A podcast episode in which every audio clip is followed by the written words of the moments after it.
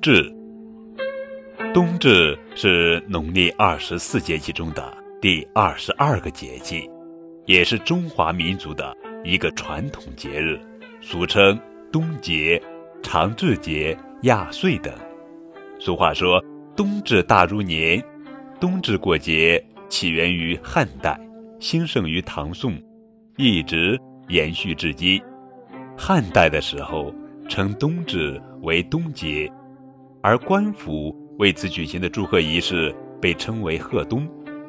这天，朝廷上下要放假休息，军队待命，边塞闭关，商旅停业，亲朋各以美食相赠，相互拜访，欢乐地过一个安身静体的节日。魏晋六朝时，冬至称为亚岁，人们。要向父母长辈拜节。宋朝以后，冬至逐渐成为祭祀祖先和神灵的节庆。冬至时节，一般有吃水饺、吃汤圆、喝羊肉汤、拜祖先等习俗。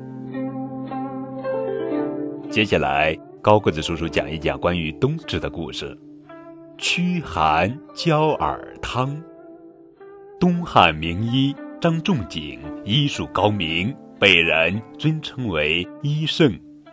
相传他在辞去长沙太守一职，告老还乡的时候，正好赶上冬天。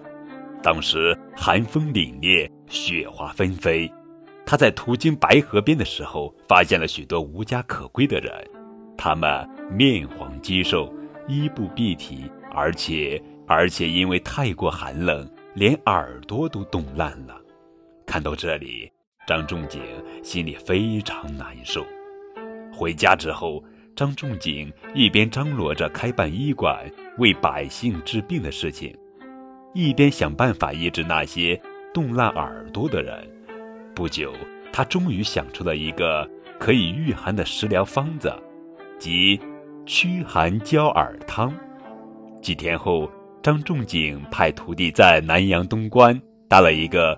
为穷人免费舍药的棚子，而开张的那天正好是冬至，舍的正是驱寒焦耳汤。